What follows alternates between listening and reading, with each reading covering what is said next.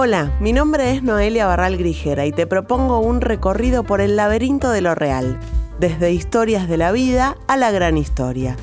Debates y polémicas, argumentos para estar mejor, revelaciones de lo inexplicable. Todo esto cabe en No Ficción, el podcast de libros de Penguin Random House Grupo Editorial.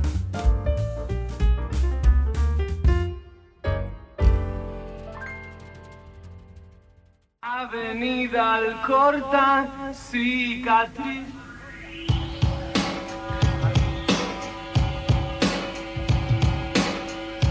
En este momento, como dice Mike Oldfield, drums, bass,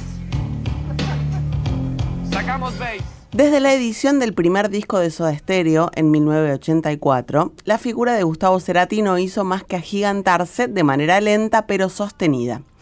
Al momento de su prematura muerte en 2014, después de cuatro años en coma, ya era considerado uno de los más grandes del rock latinoamericano.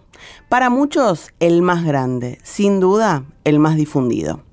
La tarea de biografiarlo no era sencilla y algún tiempo atrás, el libro que le dedica el periodista Sergio Marchi se toma 600 páginas para dar cuenta de una vida a velocidad crucero.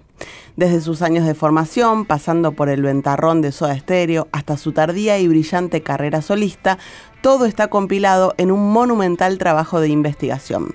Conversamos ahora con Sergio sobre la aventura de escribir la vida de Gustavo.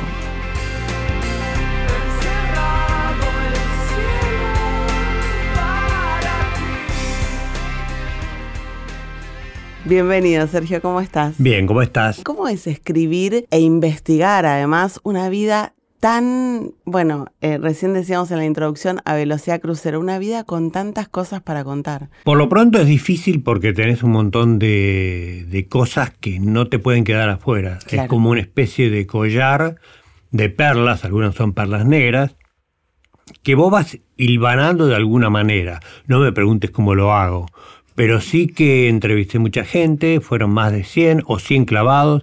Ayer estaba haciendo la cuenta, pero estoy decidiendo si alguien fue entrevistado o no. Ah, ¿por cómo es eso? Y porque fue como una charla, viste, de Medio casual. tal pregunta, tal pregunta, muchas gracias, se acabó. Pero esos dos datos yo los necesitaba. Bueno. Eso te habla de, más que de rigor, te habla de mi obsesión. ¿no? Claro. Pero bueno, la compartía con Gustavo, que en el trabajo también era muy obsesivo.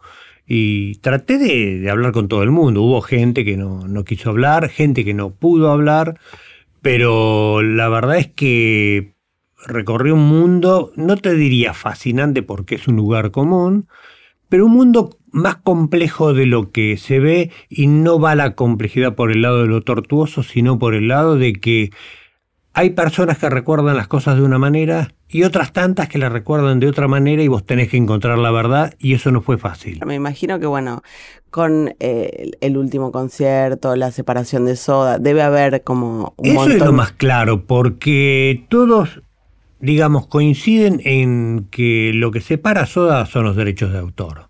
Punto. Y eso se sabía. Punto no. Punto seguido.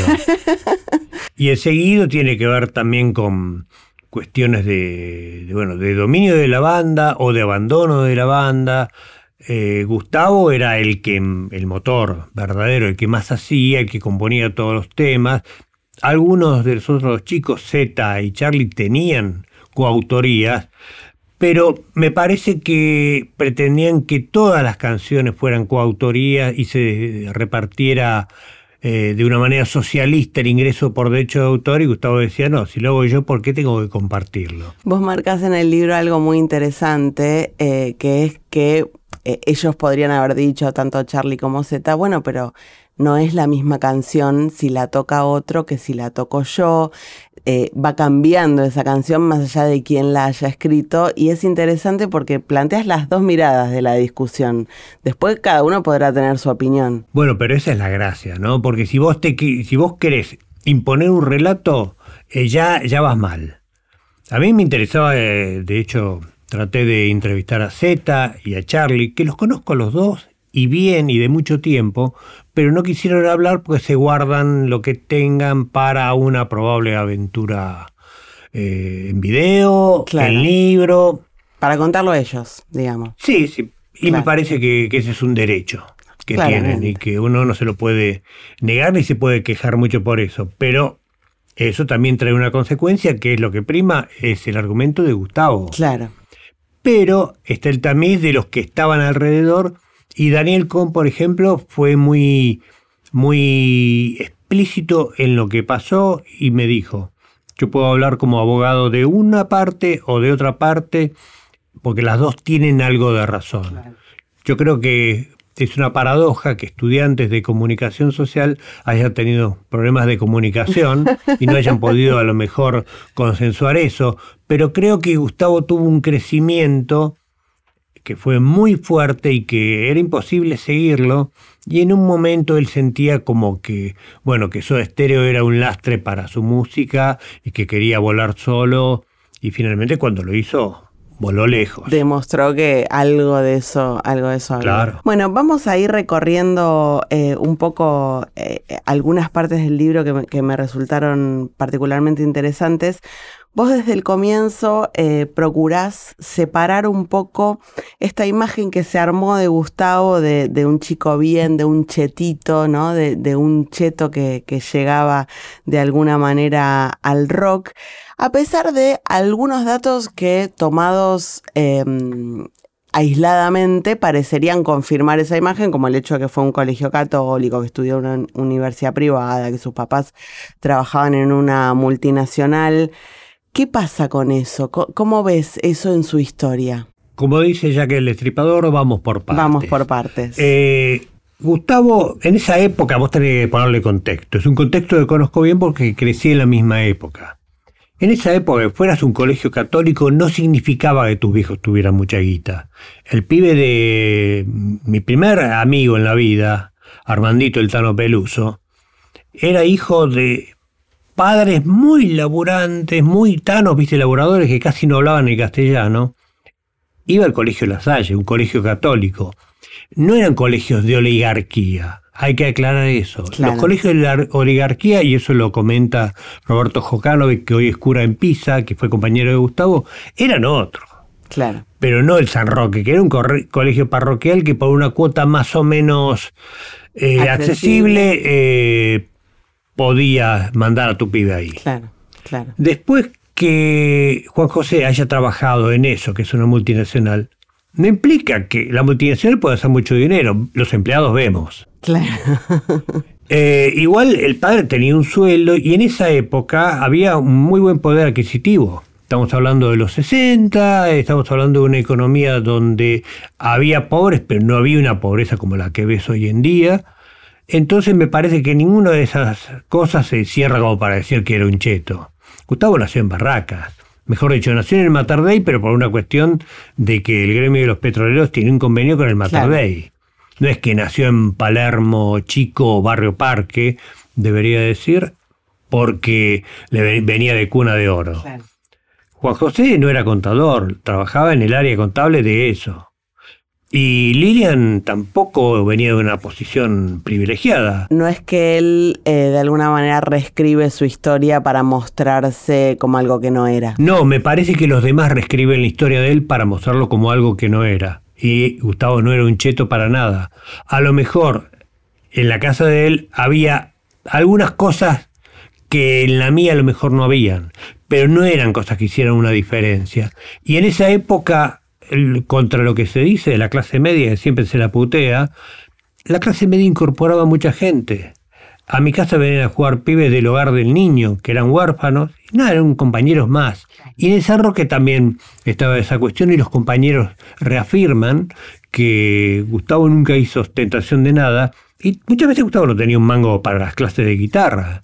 Eso es algo que llama la atención, puedes interpretarlo como independencia, puedes interpretarlo como falta de recursos, pero la verdad es que el profesor me, me dijo, si yo le dije a Gustavo que si no podía venir, que viniera igual, que después veíamos. Entonces, Gustavo como cheto se cae a pedazos.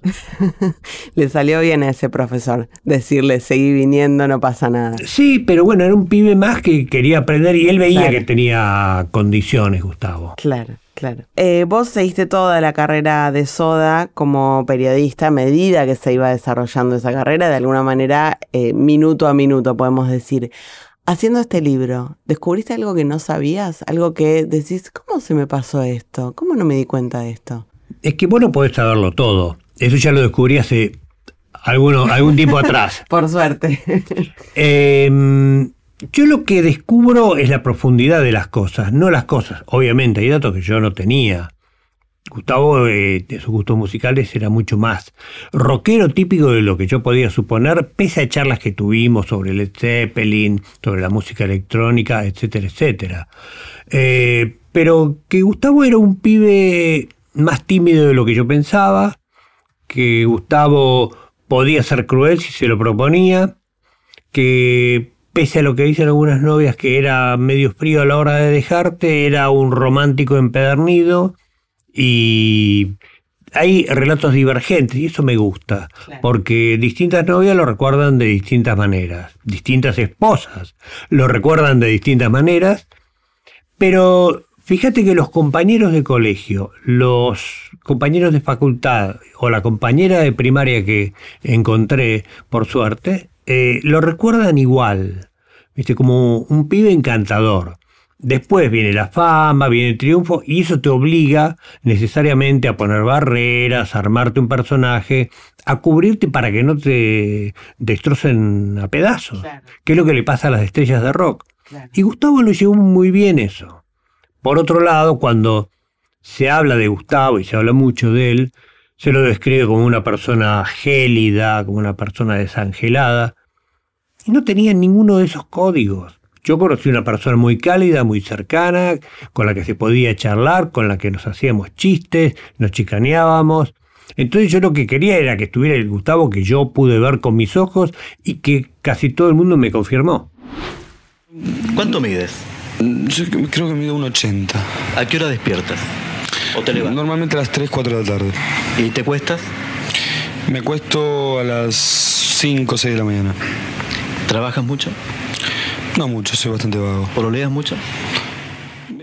Y ya van dos cuestiones que marcamos que eh, de alguna manera en el relato público eh, se- suceden de una manera, esto de que era cheto y ahora esto de que era frío, y que eh, en la reversa y eh, según contás en el libro, eran distintas, ¿no? No era cheto, era un pibe hijo de una familia de clase media, laburante normal, y eh, era una persona cariñosa, incluso vos decís romántico empedernido. Sí. ¿Qué pasa con esa construcción pública, ese relato público sobre, eh, o mediático tal vez, eh, o del escenario del rock sobre Gustavo para que haya tanta desconexión entre lo que él era y lo que creemos que él era? Bueno, lo que pasa es que es un- estamos en un país llamado Argentina, donde hay relatos que se largan por todos lados y algunos que son mentiras se instalan como verdades. En el caso de Gustavo pasa algo muy sintomático del rock argentino y de los argentinos. La dualidad, la grieta, el enfrentamiento, que viene desde federales y unitarios. Es una tradición esa. Entonces hacía falta ponerlo a Gustavo en un lugar donde no era para poder ser tomado como enemigo, y eso pasa cuando comienzan a cantar Luca no se murió, que se muera Cerati.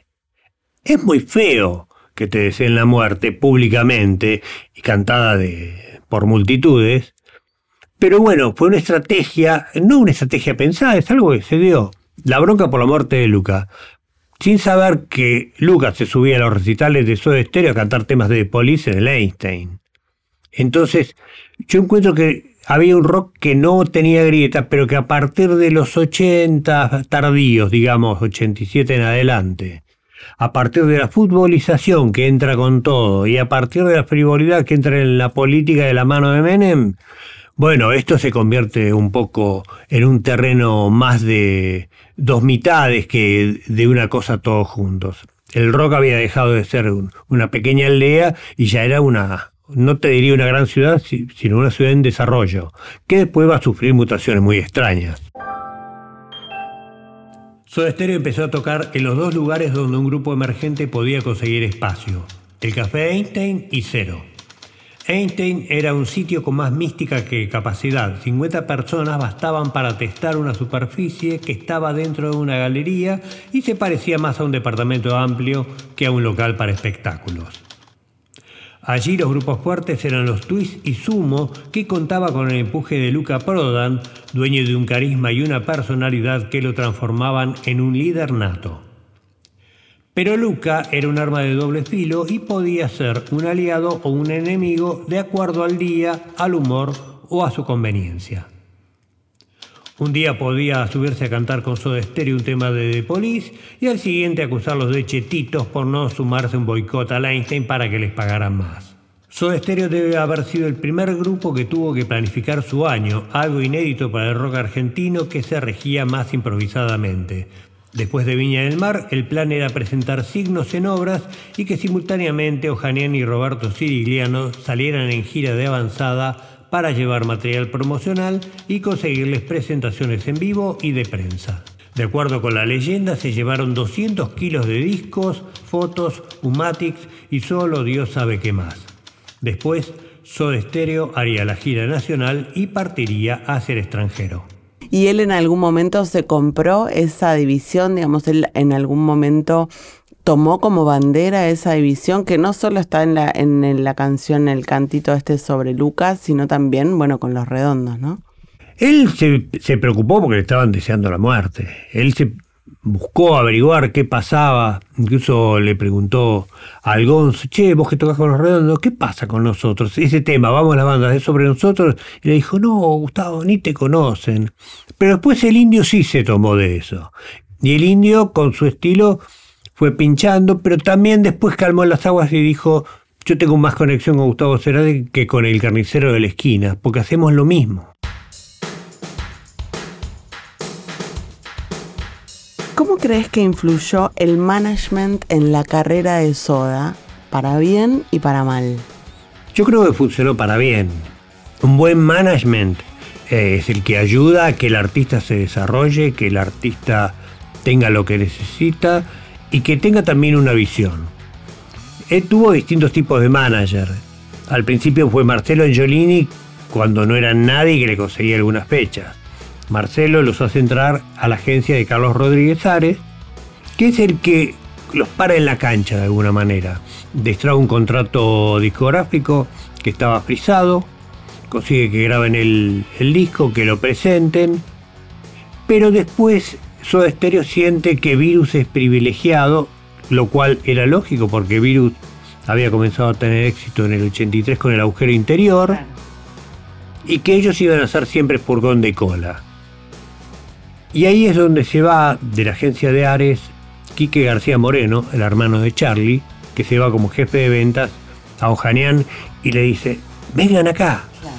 Y tiene un cómplice que es Oscar Sayavedra de la agencia de Ojanian que descubrió a Soda y dijo, sí, los quiero acá. Obvio que sí. Y tiene la oposición de Alberto Ojanian que dice, ya tenemos muchas bandas. Hasta que, bueno, le hacen como toda una operación a Alberto. Alberto los ve en el primer Rockin' Valley del que nadie habla. Todos hablamos del segundo, de Luca que dijo ahora vienen los putitos por Virus, que Virus respondió con una actuación magistral. Lo recuerdo porque estuve ahí y ese fue uno de los mejores festivales que vi en mi vida. Superior a muchos cuantos que vinieron después. Pese a que era como una cosa más acotada porque y más under por ahí, claro. No sé si más under, porque había producción. A ver, tocó Soda, tocó Virus, tocó Sumo. Eh, tocaron mucho más bandas. Tocó Andrés Calamaro. Hoy con eso que hace, hace su River. Olvídate. En esa época, no sé, serían 10.000 personas en las playas, 5.000. Y ahí los ve Alberto Janian, que había organizado eso. Y él ve un poco en Gustavo algo de Spinetta. Y él había trabajado mucho con Spinetta. Y le dijo a Oscar, bueno, fichalos, tráelos. Y ahí entran a una agencia un poco más grande donde se da la posibilidad de exportarlos a Latinoamérica. ¿Cómo? Ellos tenían, Ojanian tenía a Piero. Y Piero viajaba por Latinoamérica y le puso a los Enanitos Verdes como banda soporte, menos al batero que era Negro Tordó, imposible de desbancar, un batero impresionante. Algún día te voy a contar una historia que me pasó yéndome a probar una banda muy conocida, no muy conocida en esa época. Y cuando entró el negro Tordó, todos supimos que íbamos a perder. Ya estaba cantado. No, no, eran los resultado. dulce 16. Era- Pero no quedó el negro Tordó, quedó otro batero. Otro. Finalmente. Eh, ¿Y qué hace? Los pone de teloneros de Piero. Los, toda pon- la- no, los pone como parte de la banda de Ah, Piero. parte de la banda. A los enanitos verdes. Y al ver lo que pasaba ahí, dice, pero ¿por qué no puedo meter a mis artistas acá? Yo puedo meter a los enanos, a Soda. Entonces comienza como una especie de, de patriada que se consigue. Dicen, bueno, no, si no me van a dar tanto, mejor denme discos. Y él se va con los discos, las fotos, los humáticos, VHS, andás a ver cuál era El el, soporte. soporte. visual. Y se va a ver a gente que no lo quiere recibir.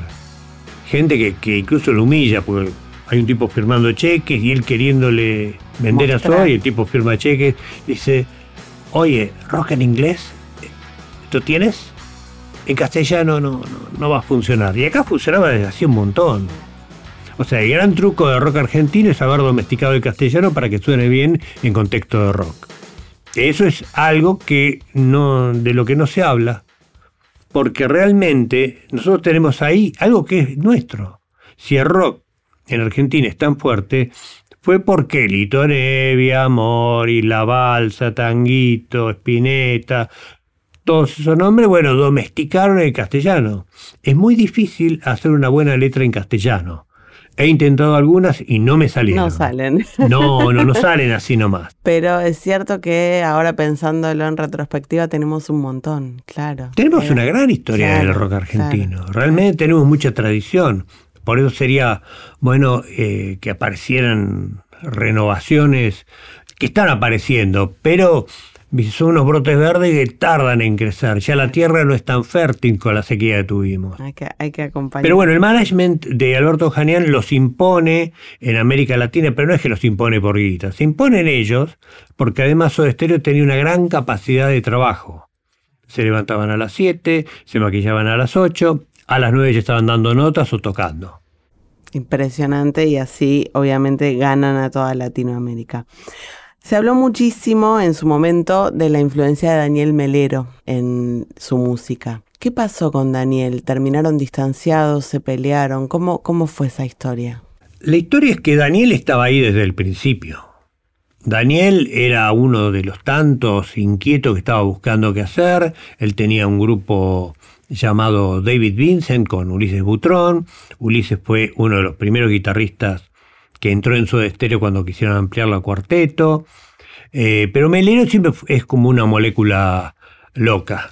Después Gustavo participa en su disco Conga y finalmente comienzan a tener como una relación, le pide ayuda con las letras, Melero le tira esa ayuda, ideas de producción, y encuentra en Melero, Gustavo, un frontón creativo, un tipo con el que puede tirar paredes, y que el otro se la va a devolver y se la va a llevar a un lugar donde no espera la pelota y donde puede pasar algo inesperado, que es lo que queremos que pase con la música. Claro, finalmente. Y esa relación crece, pone un poco nerviosa a la novia de Gustavo, a los otros Soda y sobre todo... Celosos. Celosos y también inquietos porque hasta dónde va a llegar esto y llegó hasta. Colores Santos. Claro. Después, bueno, Melero fue muy importante también en Dínamo, no solamente en Canción Animal, Dínamo también, pero digo, Melero no explica todo eso, ni toda la tensión, ni tiene mucho que ver en la crisis que padece Soda en, en ese momento, que es el 92, 93, cuando la banda se separa.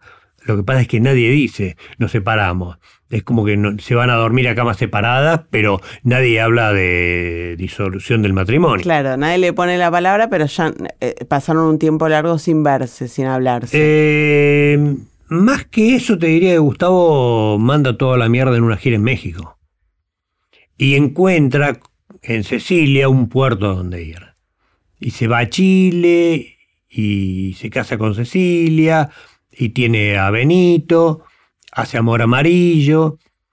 Y todo eso, bueno, le da como una cosa que él quería. Yo te hablaba del romanticismo de Gustavo.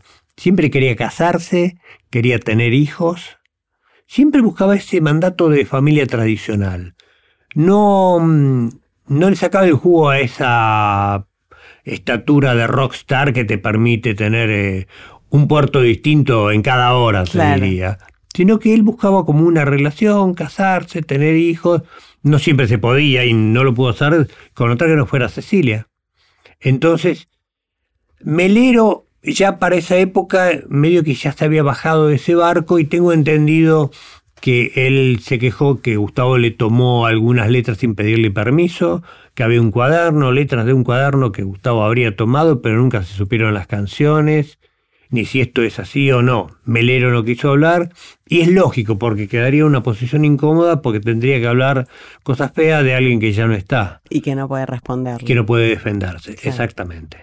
Volviendo a lo que contabas de su refugio en Chile y en Sicilia, eh, en el libro contás algo lindo también, que es que a la hora de elegir a dónde descansar, por ahí a Cerati lo tenemos un poco identificado, tal vez por, por eh, los, los últimos años con Punta del Este, pero que él prefería la casa en, en Chile para descansar. Mm, son distintos tiempos. Claro. En Chile es cuando está con Cecilia, los 90. Él no estaba en Punta del Este, él se compró una chacra cercana a José Ignacio, que era un- una casa de campo, donde encontró otro tipo de vida y encontró sobre todo tranquilidad, porque no era un lugar donde vos podías llegar, no estaba en el... Si bien frecuentaba el ruido de Punta del Este, no solamente era el ruido, era el ruido y la paz. A Gustavo le gustaban las dos cosas. Y ahí es donde crece Fuerza Natural. Y fue vecino de Shakira. Fue vecino de Shakira en Altos de Medellín. Contás en el libro que se juntaban a zapar. Sí, parece que hubo ahí algunos encuentros y que la cosa podría haber eh, funcionado, pero Shakira ya era Shakira. Claro, claro, claro, ya era una. Los dos, bueno, los dos. Sí, los dos eran una. grandes y Shakira lo admiraba muchísimo, pero digamos, cuando le presentaron Gustavo cosas para producirle, finalmente tomó un 10% de lo que hicieron con Tweety y ella eligió otras cosas. De hecho, rechazó Crimen. Mirá, Dijo, no, ya tengo muchas baladas. Y le dijeron a Gustavo, tenés que grabar la voz. daba la voz. Y él no la quería grabar, le parecía que era un tema así medio grasa. De hecho, se llamaba Robbie Williams el tema. Le dijo a un amigo, ayúdame, compuse una canción espantosa. Y temazo. Y es un temazo. Total. Después, bueno, obviamente lo hicieron entrar en razones. Tweety le taladró la cabeza diciéndole, tiene que estar este tema. Y se iba convenciendo a medida que iba viendo la reacción en los demás. Entonces, una de mis obsesiones es, ok, Gustavo amplió pianos, sé cuándo, sé cómo, sé dónde.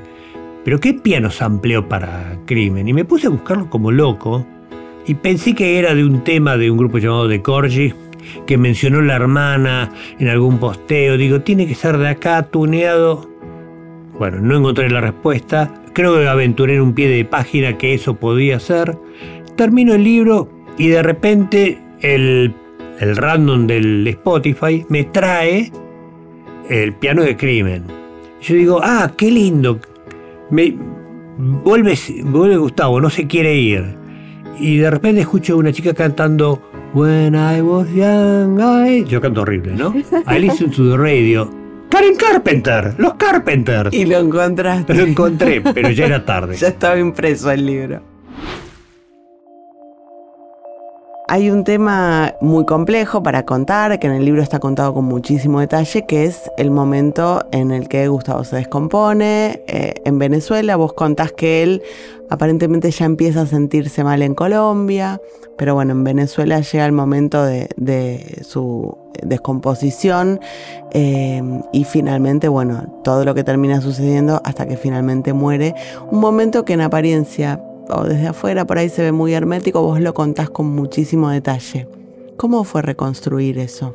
Mira, fue una tarea hecha con muchísimo cuidado, con, como con, con bisturí láser, te diría, porque yo lo que pensaba, pensé mucho en Lisa y en Benito, porque me recordaban a mis hermanas cuando murió mi papá.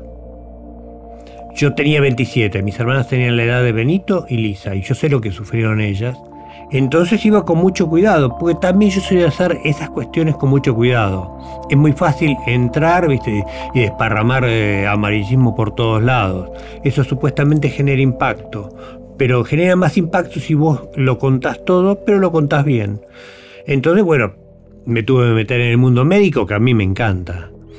O sea, siendo hijo de una enfermera, eh, tengo algo, atractivo, mucha claro. serie médica, ¿no? Claro.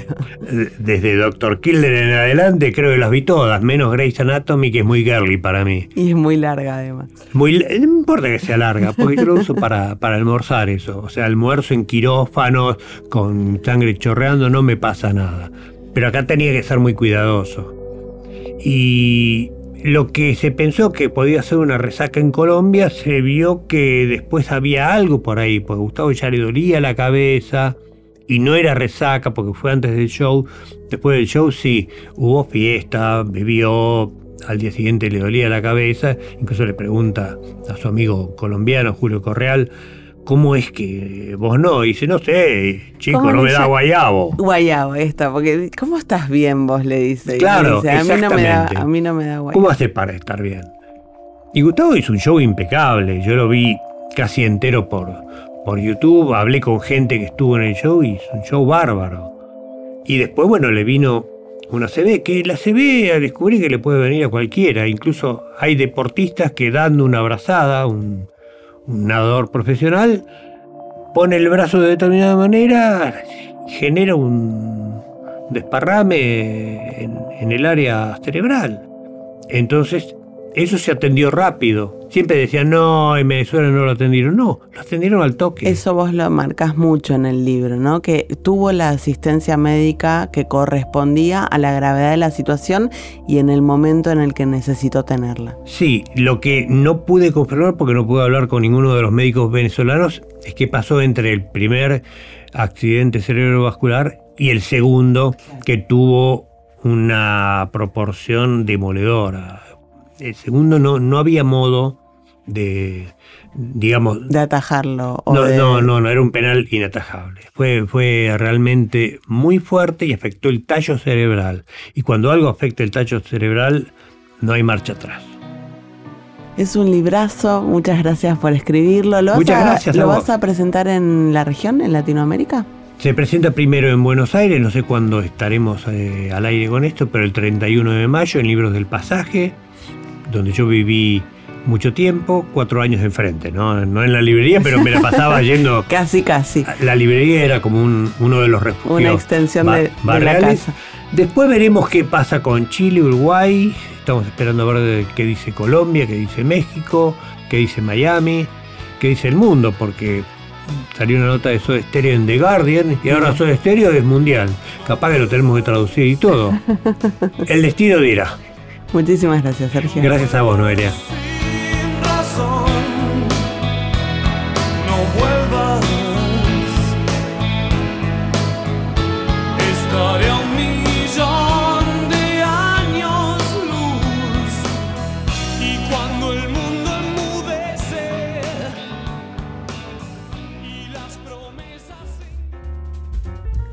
No Ficción es un podcast de libros de Penguin Random House, grupo editorial, presentado por Noelia Barral Grijera.